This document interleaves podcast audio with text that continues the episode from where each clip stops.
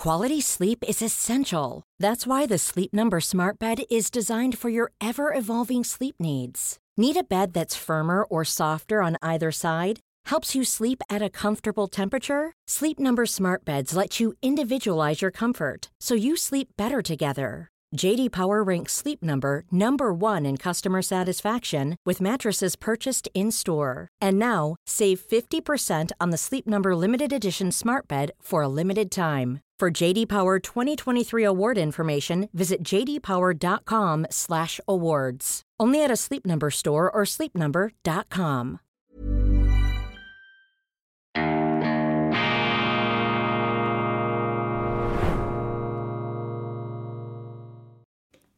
Grüezi miteinander. Ganz herzlich willkommen und einen wunderschönen guten Tag, meine sehr verehrten Damen und Herren, liebe Freunde aus nah und fern. Ich begrüße Sie zu einer Sondersendung von Weltwoche Daily, die andere Sicht, unabhängig, kritisch, gut gelaunt im August 2023. In diesen Sondersendungen, die hier während der Ferienzeit einstreue, beschäftige ich mich mit äh, einigen Themen äh, aus grundsätzlicher Betrachtung, was vielleicht zu kurz kommt, wenn man sich äh, in den Tagesnachrichten etwas summarischer mit den Dingen befassen muss. Und heute geht es um die Frage, was heißt eigentlich rechtsextrem und vor allem, wie legen deutsche Behörden dieses Wort, diesen Begriff aus, der ja juristische Sprengkraft hat, wenn sie als rechtsextrem tituliert werden durch die äh, deutsche Obrigkeit, dann äh, können ja alle möglichen staatlichen Vergeltungs- und auch Strafmaßnahmen gegen sie in Anschlag gebracht werden. Und dieses Thema beschäftigt mich schon sehr lange. Ich würde sagen, seit den 90er Jahren, damals im Studium, habe ich angefangen, weil mich äh, die deutsche Geschichte immer speziell interessiert hat, mich mit dem Zusammenbruch der äh, Weimarer Verfassung ähm, auseinanderzusetzen und dann vor allem natürlich mit der Entstehung des Nationalsozialismus die Frage, wie konnte es dazu kommen, wie war dieser Höllensturz möglich und wie haben die Leute argumentiert, die diesen Nationalsozialismus damals sogar noch begrüßt haben.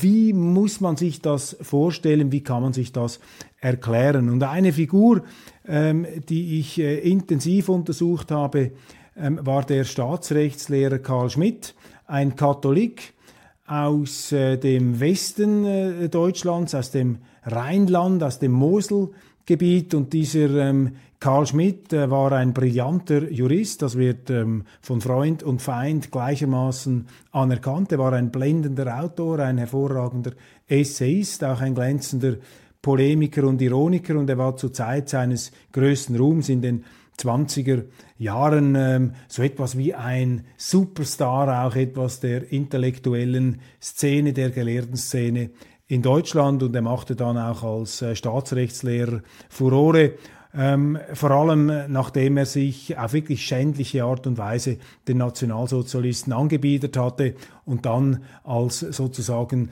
intellektuelle Leuchtturmgestalt auch mit äh, höchsten akademischen Wein und einem Staatsrattitel belohnt äh, wurde. Allerdings, das muss man äh, auch hinzufügen, ist Karl Schmidt schon relativ bald in Ungnade gefallen, weil er eben während der Weimarer Zeit, wie die Nazis äh, dann festhielten, viele jüdische Freunde gehabt haben soll. Das allerdings hinderte Schmidt nicht daran, einen zum Teil sehr rabiaten Antisemitismus an den Tag zu legen, auch nach dem Krieg, wo er in weinerlicher Art und Weise dann seine Memoiren, seine Erinnerungen verfasst hat. Ungeachtet dessen eine interessante Figur, um etwas den Rechtsextremismus ähm, ähm, zu verfolgen, sozusagen die Entstehung jenes Schreck- und Monsterbildes, das ja auch heute noch irgendwo als Referenzfolie gilt, wenn es darum äh, geht, rechtsextreme Bewegungen kenntlich zu machen. Das Keulenargument äh, des Nazi ist ja allgegenwärtig, vor allem in Deutschland.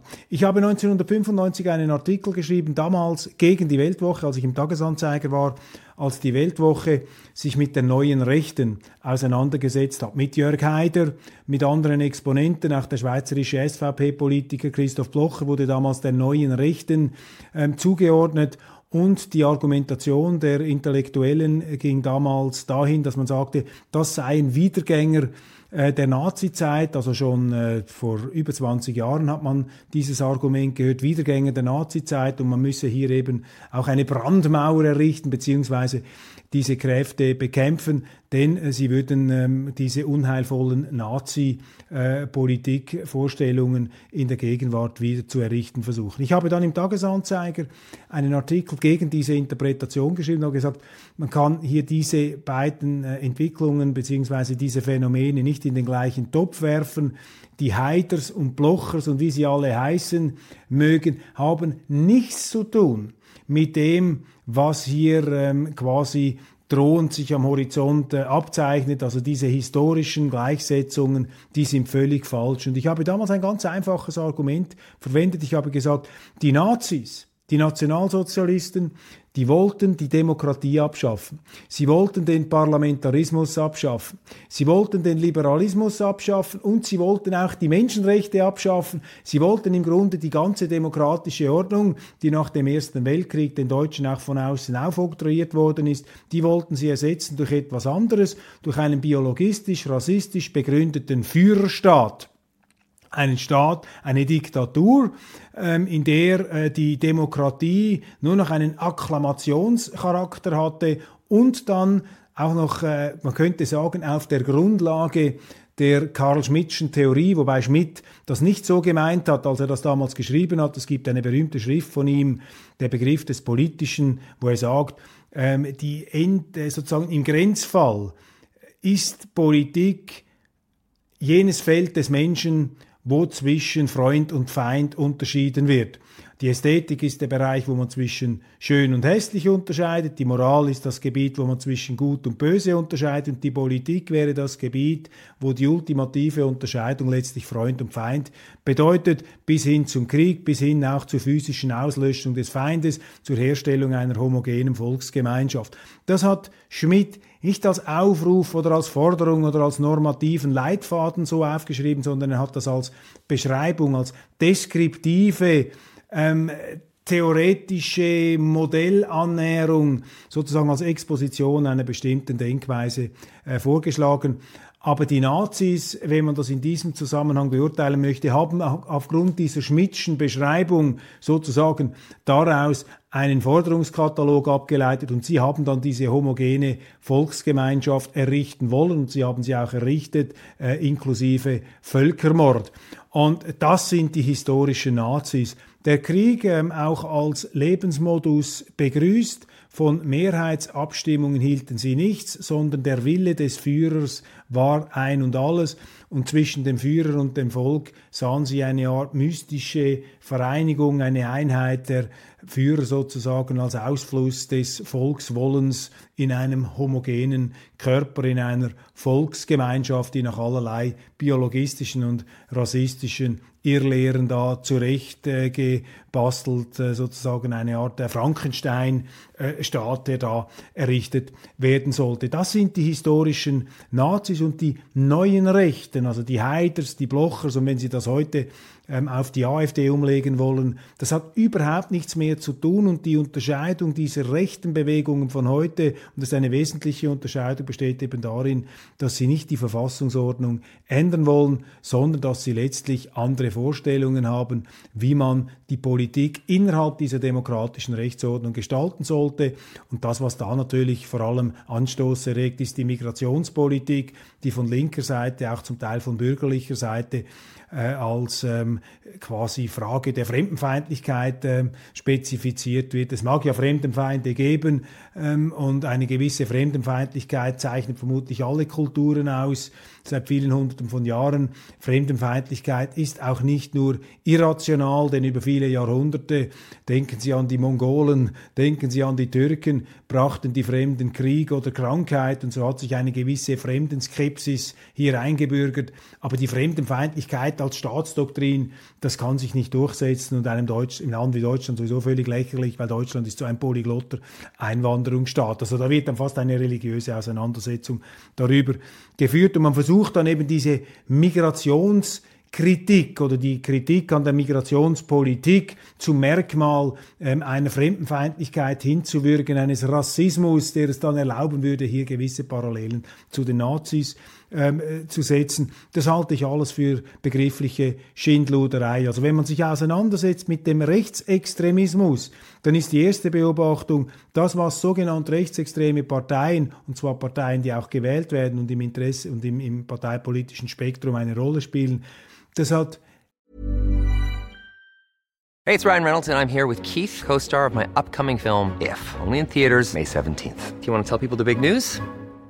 All right, I'll do it. Sign up now and you'll get unlimited for $15 a month in six months of Paramount Plus Essential Plan on us. Mintmobile.com slash switch. Upfront payment of $45 equivalent to $15 per month. Unlimited over 40 gigabytes per month. Face lower speeds. Videos at 480p. Active Mint customers by 531.24 get six months of Paramount Plus Essential Plan. Auto renews after six months. Offer ends May 31st, 2024. Separate Paramount Plus registration required. Terms and conditions apply if rated PG. Cool fact a crocodile can't stick out its tongue. Also, you can get health insurance for a month or just under a year in some states. United Healthcare short term insurance plans, underwritten by Golden Rule Insurance Company, offer flexible, budget friendly coverage for you. Learn more at uh1.com.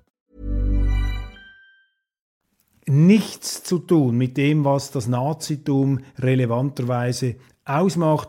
Und diese Migrationsdebatte ähm, wird dann sozusagen als äh, stellvertretendes, äh, ja eben Keulenargument verwendet, um hier dann sozusagen den Rassismusvorwurf in die Debatte zu schmuggeln, weil man keine besseren Argumente hat. Also diese Unterscheidung die muss einmal getroffen werden. Also die heutigen Rechten sind nicht Verfassungsumstürzler, äh, sie sind keine, sie haben keinen Führerstaat äh, im Sinn. Und wenn Sie die AfD anschauen in Deutschland, dann fällt ja zunächst einmal auf, dass diese Partei ja eine Doppelspitze hat. Also die haben ja Führungsprobleme gehabt, immer wieder Führungswechsel.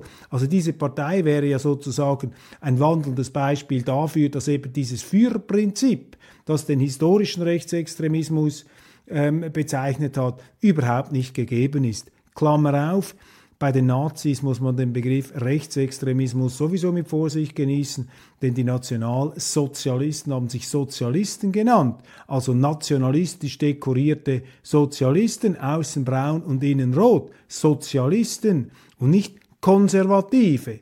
Man könnte auch sagen Revolutionäre, denn sie haben eine revolutionäre ähm, Veränderung der Umstände gefordert, ein Umsturz der bisherigen Ordnung. Und in Deutschland, in der AfD oder in der Schweiz, aber auch in Frankreich, soweit ich das überblicken kann, oder Italien, Österreich, gibt es keine solchen Parteien, keine revolutionäre rechte oder nationalsozialistische Partei in diesem Sinn mehr. Also sollten sich auch, äh, sollte sich auch eine Verwendung der entsprechenden Begriffe verbieten. Nun, was verstehen die deutschen äh, Behörden unter dem Begriff des äh, Rechtsextremismus. Da ähm, ist ähm, erhellend oder weiterführend ähm, die Bundeszentrale für politische Bildung. Und die Charakterisierung, die dort vorgenommen wird, zeigt exemplarisch mehrere Probleme der laufenden Diskussion. Der Begriff rechtsextrem wird im äh, bundeszentralen, also im BPB-Text Deutschland spezifisch charakterisiert.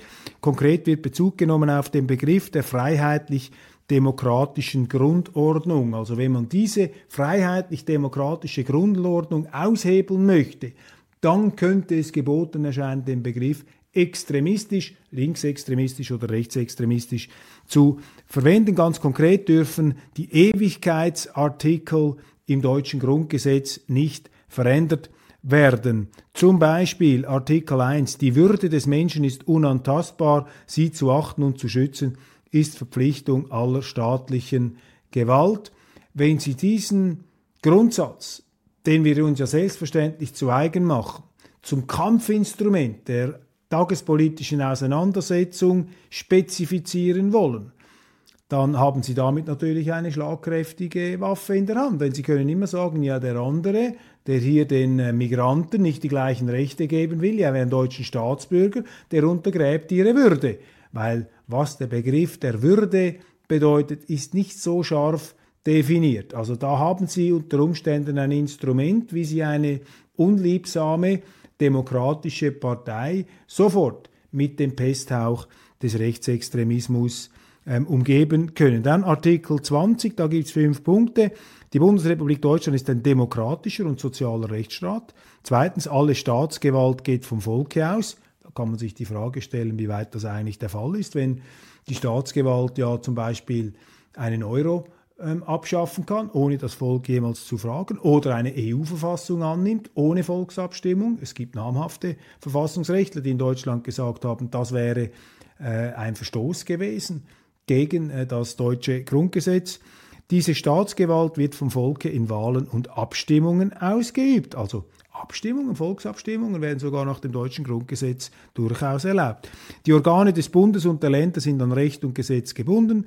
Die Gesetzgebung ist an die Grundrechte und die Bestimmungen dieses Grundgesetzes gebunden. Die Gerichte sind unabhängig und nur dem Gesetz unterworfen. Also wenn sie auf dem Boden dieser Grundsätze stehen, dann sollte es eigentlich schwerfallen, sie als extremistisch zu bezeichnen. Wenn ich das AfD-Programm anschaue, und in Deutschland geht es ja um diese Partei, sehe ich keinen einzigen Satz, nicht einmal das Spurenelement eines Satzes, das ähm, so interpretiert werden könnte, dass diese fünf Grundsätze in Frage gestellt werden könnten.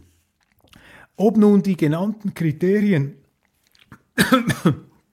für rechtsextrem kumuliert erfüllt sein müssen oder, äh, Entschuldigung, ob man einzelne Kriterien zu Rate ziehen kann, das geht da nicht so klar hervor. Nun gibt es aber ähm, einen Begriff, den habe ich gefunden, beziehungsweise der hat mir zugeschickt, ein Zuschauer der Sendung, Daniel, gibt es eine Textstelle, wo von amtlicher Seite definiert wird, wie man diesen Begriff anschauen könnte. Und ich lese Ihnen das mal vor. Einer Definition des Politikwissenschaftlers Michael Minkenberg zufolge schließt der Rechtsradikalismusbegriffe auch Kräfte und Bewegungen ein, die die geltende demokratische Ordnung als solche nicht in Frage stellen, jedoch durch Rückgriff auf den ultranationalistischen Mythos eine Radikalisierung nach rechts und damit eine Revision der Verfassungswirklichkeit anstreben. Als natürlich hochgradig schwammig, ultranationalistischer Mythos, ähm, Radikalisierung nach rechts, damit eine Revision der Verfassungswirklichkeit, also Radikalisierung nach rechts, das ist fast ein Zirkelschluss. Also wenn etwas ultranationalistisch ist, dann ist das rechts und also rechtsextrem, also sehr, sehr schwammig. Und dann der zweite Teil, eine Revision der Verfassungswirklichkeit. Also wer eine Revision der Verfassungswirklichkeit möchte, gilt als rechtsextrem. Nach dieser Auffassung wäre die Schweizer Bevölkerung rechtsextrem, weil wir permanent äh, Revisionen der Verfassungswirklichkeit durch Volksabstimmungen betreiben und ja im deutschen Grundgesetz auch drinsteht, dass es Volksabstimmungen geben darf. Steht ja dort im entsprechenden Artikel 20. Also das scheinen mir sehr äh, untaugliche ähm, Antworten zu sein. Also diese BBP-Definition ähm, äh, wäre quasi auf die Schweiz angewendet ähm, das Bekenntnis, dass alle Parteien der Schweiz und auch das Schweizer Volk rechtsradikal werden. Auch die linken Parteien werden rechtsradikal, weil sie auch für Volksabstimmungen ähm, sind. Und die Einschätzung des Verfassungsschutzes, dass die AfD eine rechtsradikale Partei sei, wird augenscheinlich von immer weniger Menschen in Deutschland äh, geglaubt und abgekauft, sonst würden sie ja dieser Partei äh, nicht umfragengemäß mehr Zustimmung ähm, spenden. Und ähm, die Vorstellung, dass es die deutschen Behörden als Bedrohung ihrer demokratischen Ordnung empfinden könnten, wenn man die direkte Demokratie in Deutschland einführe, wie es die AfD ja beabsichtigt, das erscheint reichlich abwegig. Also dann würde sich ja, äh, würden sich ja die Gralshüter der Demokratie als Antidemokraten entpuppen und sagen, also Demokratie ist, wenn einfach am Schluss das herauskommt, was wir wollen. Aber wenn wir direkte Demokratie hätten, nach Schweizer Vorbild, dann wäre das schon ein Absturz in den Rechtsradikalismus. Also mit solchen ähm, Argumenten können Sie ja die Leute dann erst recht nicht ähm, überzeugen.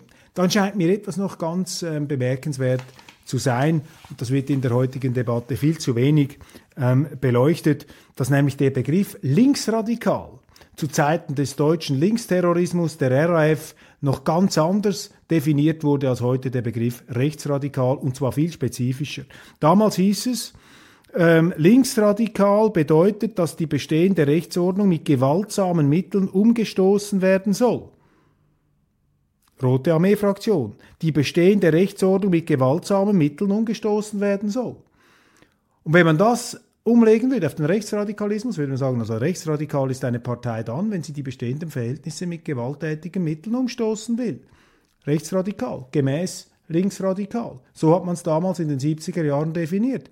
Aber bei den Rechten haben Sie es gemerkt, fand eine Begriffsumdeutung statt, eine Vernebelung und eine Verallgemeinerung, eine Beliebigkeit, die den Behörden die Möglichkeit gibt, das vernichtende und auch strafrechtlich relevante Etikett rechtsradikal auch gegen Parteien zu verwenden, die explizit nicht die Verhältnisse umstoßen wollen, ähm, weder auf zivilem noch auf gewalttätigem Weg, noch weder auf legalem noch auf gewalttätigem Weg. Das ist eine höchst fragwürdige Begriffsumdeutung, die hier stattgefunden hat.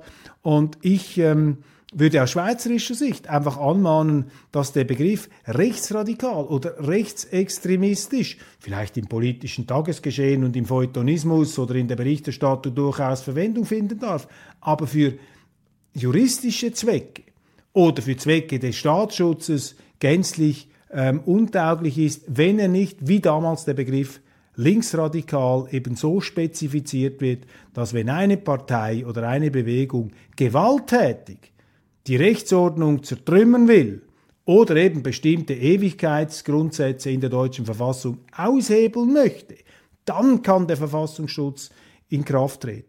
Und nicht zuletzt der eingangs erwähnte Karl Schmidt wurde zum Kronzeugen ähm, einer bundesrepublikanischen Neuerung in der deutschen Verfassung. Schmidt hat nämlich kritisiert in den 20er Jahren, dass eine Demokratie sich selber abschafft, wenn sie antidemokratische Parteien ähm, im Parlament mitwirken lässt, die Kommunisten und die Nationalsozialisten, deren Programm ja darauf abzielte, die parlamentarische Ordnung, an der sie teilnahmen, abschaffen zu wollen. Und so hat man ja dann auf der Grundlage von Karl Schmidt in der Bundesrepublik eben diese wehrhafte Demokratie gegründet. Aber die wehrhafte Demokratie darf sich nicht gegen die Demokratie richten, sonst wird sie selber zur Diktatur. Und das scheint mir heute in Deutschland fast die relevantere Gefahr zu sein, als eine Gefahr, die da von der AfD ausgehen soll, die ich mit der ganzen schweizerischen Entspanntheit und Gelassenheit einfach als normale, demokratische, bürgerliche Partei empfinde, die man nach demokratischen Regeln und Gepflogenheiten ähm, behandeln sollte. Und das heißt, einbinden ohne Brandmauern, ohne Verketzerung und ohne diesen Überbau und dieses Schnüffelregime eines Verfassungsschutzes, ähm, der sich ähm, ja mittlerweile fast schon in McCarthy-Manier, in Hexenjagd-Manier hier äh, gegen den sogenannten Rechtsextremismus wendet. McCarthy äh, ist ja in den Vereinigten Staaten ja, äh, der Absur hat sich ja selber ad absurdum geführt, dass er plötzlich auch äh, die engsten Leute in der Regierung Eisenhower in den 50er Jahren für Kommunisten hielt. Und da muss man schon aufpassen, dass sich eben die demokratischen Gralshüter, die angeblichen des Verfassungsschutzes, nicht ähm, vom Boden der Demokratie entfernen. Das, meine Damen und Herren, eine etwas grundsätzlichere Betrachtung zum Thema Rechtsextremismus. Ich bin gespannt, wie Sie das äh, einschätzen. Würde mich freuen, auch hier wieder äh, ein Echo zu bekommen, vielleicht auch weiterführende Hinweise. Wir können sicherlich an diesem Thema dranbleiben. Machen Sie es gut und einen schönen Tag.